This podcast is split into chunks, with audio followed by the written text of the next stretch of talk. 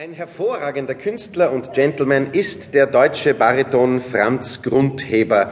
Er zeigte sich immer beglückt über die freundlich bestimmte Art des Staatsopernpersonals, das die Vorstellung hinter der Bühne betreute. Einen Garderober, so nennt man in Wien den Berufsstand des Ankleiders, der ihn beständig mit Herr Kammersänger ansprach, klärte Grundheber auf, dass er gar kein Kammersänger sei.